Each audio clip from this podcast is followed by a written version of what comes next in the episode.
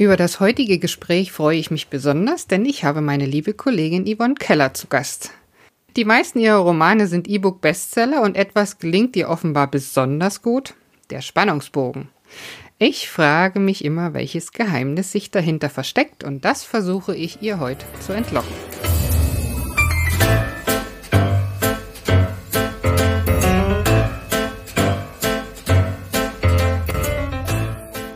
Der Manuskripte Zähmung. Ein Podcast für Autorinnen, Lektoren, Büchermenschen und solche, die es werden wollen. Mein Name ist Jana Thiem und vielleicht fragen sich jetzt einige, Yvonne Keller, da habe ich doch schon mal irgendwas gehört oder gelesen. Das kann gut sein, aber wahrscheinlicher ist es, dass ihr sie unter ihrem Pseudonym Stina Jensen kennt. Hallo Yvonne. Hallo. Schön, dass du da bist. Erzähl doch mal, wie bist du zu deinem Pseudonym gekommen? Was schreibst du so? Und warum könnte man dich trotzdem unter deinem richtigen Namen kennen? Ja, also zu meinem Pseudonym bin ich gekommen, weil ich unter meinem Klarnamen, also unter Yvonne Keller, ähm, Thriller geschrieben habe und äh, habe dann Ideen gehabt für Liebesromane und wollte bei der Veröffentlichung eigentlich nur verdeutlichen, dass das jetzt ein anderes Genre ist. Und ich fand auch, dass mein Name Yvonne Keller mhm. äh, so ein bisschen nüchterner klingt und vielleicht nicht unbedingt so nach einer Liebesromanautorin. Und deswegen habe ich dann lange Listen mit Namen geschrieben, die, äh, ja, wo ich mir vorstellen könnte, dass ich mich damit identifizieren würde. Und irgendwann war das Stina Jensen. Und Stina Jensen war es eigentlich deswegen, weil ich mal mit einer Schwedin zusammen mhm. gewohnt habe, die Christina hieß und äh, manche sie manchmal so ein bisschen geneckt haben und Stina zu ihr sagten. Und da sagte sie immer, Stina Jensen ist eine dänische Bäuerin. und ich fand den Namen aber so schön, der hat sich dann irgendwie bei mir festgesetzt. Ja, und der wurde es dann. Ah, und äh, ja, unter meinem richtigen Namen könnte man mich eben deswegen kennen, weil ich Thriller geschrieben habe und äh, die habe ich bei Knauer veröffentlicht. Da habe ich aber inzwischen auch schon wieder die Rechte zurück und die veröffentliche ich jetzt nach und nach auch selber. Mhm. Ja, der neueste äh, kann ich vielleicht dazu sagen, der heißt jetzt äh, Vater, Mutter, Kind. Und äh, ja, da geht's um Umzug, um eine neue Chance und äh, um einen Albtraum, der sich daraus entwickelt. Uh, das klingt ja richtig spannend. Ich glaube, den habe ich auch noch nicht gelesen. Einen Thriller von dir habe ich gelesen, muss ich mal schauen. Ja, und zum heutigen Thema, dem Spannungsbogen, den ich dir entlocken will, deine Technik. Also ich bin ja ein großer Fan der Schneeflockenmethode. Das ist jetzt eine Technik zur Romanentwicklung, bei der man in zehn Schritten von der Romanidee zum fertigen Plot gelangen kann. Und der Spannungsbogen entsteht bei der Bearbeitung eben dieser Schneeflockenmethode, indem ich mich mit den Figuren identifiziere, die wichtigsten Wendepunkte herausarbeite, Konflikte einbaue, mich auf eine Erzählperspektive festlege und, falls ich eine Reihe plane, mir einen Cliffhanger ausdenke, um die Leser für das nächste Buch neugierig zu machen. Jetzt haben wir uns ja im Vorfeld schon natürlich unterhalten und du hast mir gesagt, dass du mit einer anderen Methode arbeitest. Welche ist das denn? Und ja, wie schaffst du es eben, Spannung in deine Geschichten zu bringen? Äh, ja, also ich benutze die äh, Heldenreise quasi so als Gerüst, an dem ich mich orientiere. Ich kenne jetzt die Schneeflockenmethode nicht.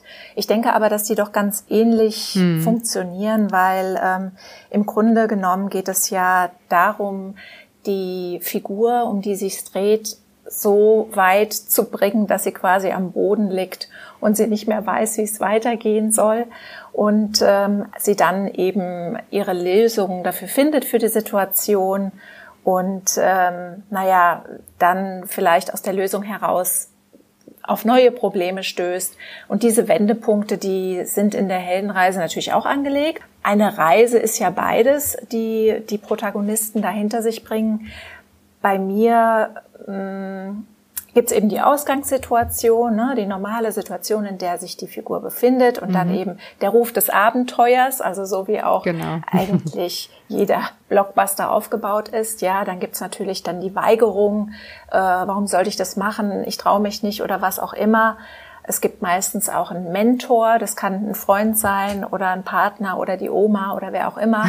Und ähm, ja, so sind die äh, in sich von der Struktur her relativ ähnlich. Aber das sollte natürlich der Leser auch äh, überhaupt gar nicht merken, dass man das so aufgebaut hat oder dass man sich damit geholfen hat.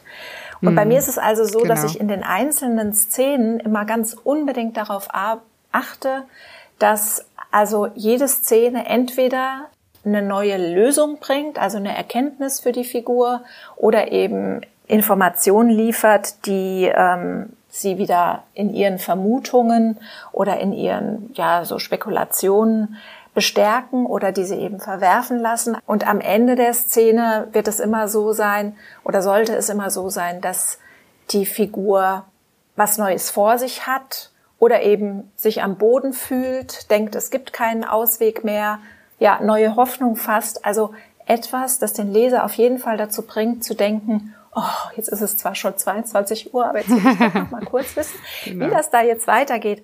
Also ähm, das, das gelingt einfach mit dieser Methode wahnsinnig gut. Und das versuche ich schon immer so zu verfolgen und die Dialoge eben auch in eine spannende Handlung einzubauen. Mhm. Genau. Ja, ich denke, das ist schon ähnlich wie die Schneeflockenmethode und das ist schon unglaublich, wenn man am Anfang so seine Idee im Kopf hat und dann eben diese Methoden nutzt, ne, wie man dann doch Spannung aufbauen ja. kann. Das ist schon, ja. finde ich selber immer ganz genau. faszinierend. Genau. Mhm. Ich finde das auch zur Kontrolle ganz hilfreich, mhm. dass wenn man sich halt zum Beispiel mal in der Szene oder in einem, ähm, im Plot überhaupt ein bisschen verzettelt hat, dass man immer wieder so zurückfinden kann. Ne? Also, mhm. dass man wieder zu dem Punkt findet, wo es gut gelaufen ist und wo man dann merkt, oh, hier habe ich jetzt vielleicht ein bisschen Murks produziert. Mir geht es zumindest immer noch so, mhm. äh, selbst nach über 20 Romanen, dass ich manchmal das Gefühl habe, das ist der größte Murks, den ich je geschrieben habe. Aber äh, ja, also man hat natürlich dann auch die Zuversicht, man hat es ja schon ein paar Mal geschafft, also wird es auch diesmal wieder gut ja, gehen. Also eigentlich genau. hat man auch selber, finde ich, als Autorin bei jeder bei jedem neuen Buchprojekt macht man selber auch so eine Heldenreise mit. Findest du nicht auch? ja, das stimmt, das stimmt. Zwischendurch ist man am Boden und denkt, genau. das geht hier ja gar nicht. ja. Also das Ende ja. ist immer ganz toll, ne, wenn man so die letzten Sätze schreibt mhm. und trotzdem falle ich danach oft so, ich will nicht sagen in ein Loch, aber dann denke ich immer, wenn ich so anfange zu überarbeiten, oh Gott, wer will das denn wirklich lesen? Ne? Ja, ganz genau. Ganz aber, genau so ist es. Ja, also unsere Heldenreise. Genau, eben. Ja, jetzt hast du mir ja verraten, dass du für deine Leserinnen und Leser auch immer etwas Besonderes dir einfallen lässt. Was ist das nochmal?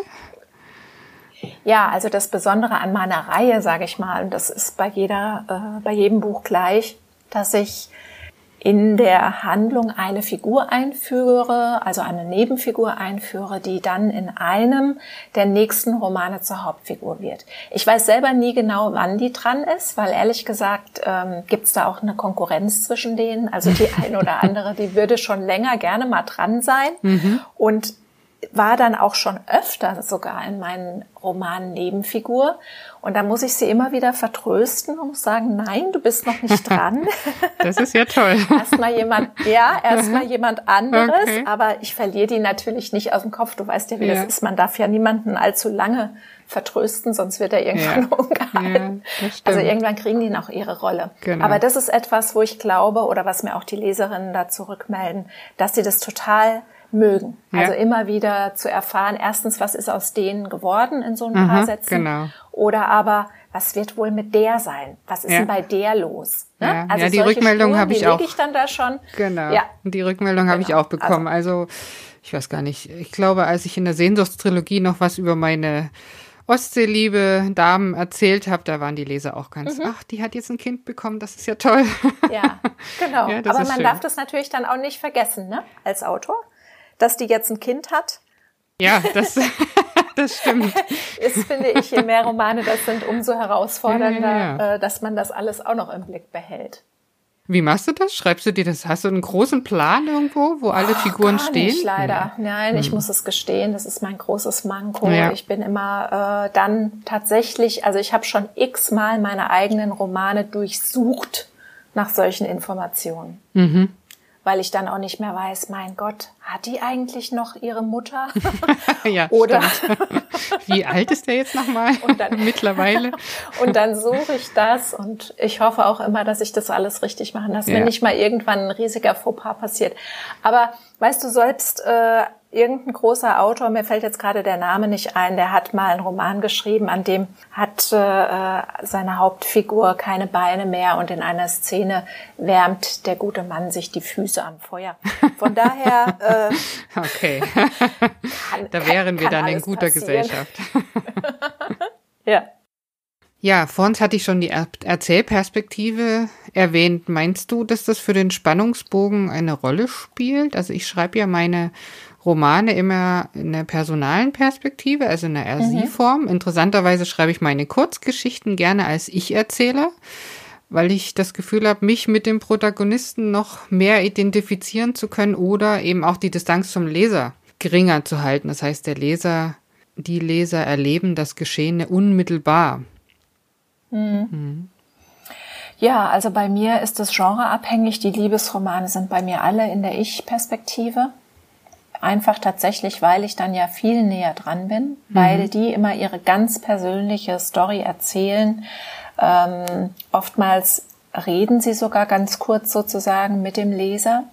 Ah, ähm, ja, also das ist äh, unvermeidbar für mich bei den, bei den Liebesromanen. Ähm, die Thriller aber und die Krimis, die schreibe ich in der dritten Person. Mhm. Ja, interessant. Ja, weil also erstens sind da auch meistens mehrere Erzählperspektiven einfach drin. Und da wäre das jetzt für mich, obwohl ich das auch schon gemacht habe, aber nicht ganz so flüssig, wenn ich da nur einer die Ich-Perspektive gebe und der anderen die dritte Person. Deswegen bin ich da meistens eben bei allen in der dritten Person. Mm, ja, ja, genau. Das hat sich so für mich eigentlich ergeben. Würde ich auch in Zukunft so machen. Aber bei den Liebesromanen mache mhm. ich so und immer, allerdings immer im Präteritum. Also ich mag nicht die Gegenwartsform. Ah, ja, okay. Die mache ich eigentlich immer so, genau. Mhm. Mhm. Ja, ich denke, für unsere ZuhörerInnen ist das, ich denke, das ist, soll man ausprobieren, oder? Wie es einem liegt ja. und wie? Also ich empfehle immer Anfängerinnen, ähm, weil ich mache ja auch manchmal Mentoring, zum Beispiel für die mörderischen Schwestern, mache ich auch gerade wieder. Mhm. Und wenn ich merke, dass meine ähm, Mentees da Probleme haben, Zugang zu ihren Figuren zu finden, dann ähm, bitte ich die ganz gerne quasi wie bei so einem Polizeiverhör mhm. in der Ich-Person die Geschichte mal kurz zu erzählen. Also als wenn so ein Kommissar gegenüber sitzt und sagt, jetzt sagen Sie doch mal, was mhm. an diesem Tag passiert ist oder sowas. Mhm. Ja, und dann ähm, müssen die das erzählen, also in der Ich-Perspektive, und dadurch kriegen die dann erstmal so ein bisschen Zugang zu ihrer Figur. Aha. Ja, toll. So, jetzt haben wir doch schon einiges besprochen. Zusammenfassend kann man vielleicht sagen, dass es eben verschiedene Wege gibt, einem Roman die besondere Spannung zu verleihen. Allerdings folgen sie alle einem bestimmten Muster. Eben wie wir vorhin schon hatten, nach dem Ruf des Abenteuers erlebt die Hauptfigur einige Höhen und Tiefen, bekommt vielleicht Unterstützung, besteht die Prüfung und kehrt hoffentlich siegreich zurück. Das ist die Kurzform. Mhm. Was ich interessant finde, ist, dass folgt eine Geschichte nicht diesem Muster, verwirrt das die Leser. Was meinst du? Ja, ich finde mhm. das äh, absolut auch. Äh, es gibt natürlich zahlreiche solcher Geschichten, ne, wo man das Gefühl hat, äh, das stimmt was, was nicht. Mit, also wenn es jetzt ein fiktiver Stoff ist, ne, ich rede jetzt nicht von äh, auch sehr interessanten, äh, sehr interessant erlebten äh, erzählten Erlebnissen, so, mhm. sondern äh, von fiktiven Geschichten. Ich kann eigentlich auch mal zwei Beispiele nennen. Ich weiß nicht, ob du kennst Die Wahrheit über Marie von Jean-Philippe Toussaint. Das ist nee. ein, eigentlich ein sehr interessanter mhm. Roman, aber man fragt sich die ganze Zeit, wohin das denn bloß alles führen soll, weil man erkennt eigentlich keine Struktur. Man weiß nicht, was der da eigentlich für eine Geschichte erzählt. Also was der Hintergrund ist, dass man jetzt eigentlich wissen müsste, wieso dem das alles passiert ist. Weil normalerweise hat ja eine Figur am Anfang einer Geschichte ein Ziel. Mhm, ja, also, mhm. oder man erfährt zumindest in den ersten ja. Seiten oder Kapiteln von diesem Ziel. Und bei diesem Buch gibt es das nicht. Es gibt es nicht. Mhm. Und ich also wurde sehr ungeduldig in diesem Buch, weil ich nicht wusste, wohin das alles soll. Und in der letzten Zeile klärt sich das auf des Buchs. Und dadurch fand ich das Buch wirklich genial. Also fand es dann im Nachhinein auch sehr, sehr lesenswert oder, oder äh, lohnenswert, dass ich es zu Ende gelesen habe. Und das letzte, was ich da gelesen habe, ist Sieben Richtige von Volker Jag. Mhm. Um, da ist es genauso. Und erst am Ende versteht man, warum der eigentlich ah. diese ganze Geschichte erzählt ja. hat. Ja, das aber ist das wirklich ist spannend. Was, aber schau, das ist trotzdem De, mhm. Denen ist es ja beiden gelungen, durch ihre Sprache und durch die Figuren, wie die eben sind, das so interessant zu machen, dass man trotzdem dran geblieben ist, obwohl man nie mit der Figur irgendein Ziel verfolgt hat, kein einziges Mal. Ja. Ja, also das, das gibt's, aber das mhm. ist hohe Erzählkunst ja. und ähm, ich traue es mir jetzt so nicht zu, mhm. weil wahrscheinlich würde ich mich vollkommen verhaspeln. Ja, nee, ich fühle mich ehrlich gesagt auch sicherer, wenn ich ja, meine Heldenreise habe und selbst weiß, wohin das Ganze führt, ne? Ja, ja, genau. genau. Wer mehr zu diesem Thema wissen möchte, für den setzen wir natürlich einige Links wie immer in die Beschreibung der Podcast-Folge. So, zum Schluss, liebe Yvonne, was erwartet uns denn in diesem Jahr von dir? Ich schreibe gerade am achten Teil meiner Inselfarbenreihe. Mhm. Die, äh, diese Geschichte, die spielt wieder auf Langeoog. In Langeoog oh, ja. äh, war ich in Teil 1 mit Svea und mich hat es sehr interessiert, wie das mit Svea weitergeht oder was ihr inzwischen alles so geschehen ist. Und ich habe jetzt ungefähr die Hälfte beschrieben und äh, ich kann jetzt schon sagen, also weder Svea noch ich konnten ahnen, was da noch alles auf sie zukommt.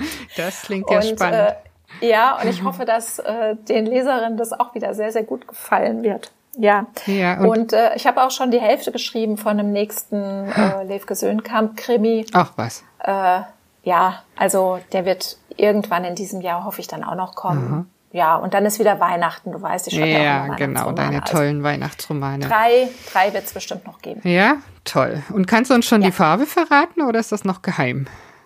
Das ist noch geheim. Ah, okay, dann lassen ja. wir uns gerne überraschen. so, damit ja. sind wir am Ende unserer heutigen Folge. Wenn ihr Lust habt, könnt ihr uns in den Kommentaren eure Erfahrungen mit dem Thema Spannungsbogen erzählen.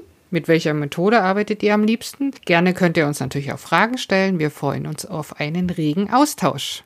Ja, vielen Dank, liebe Yvonne, dass du dir Zeit für uns und unsere Zuhörerinnen genommen hast.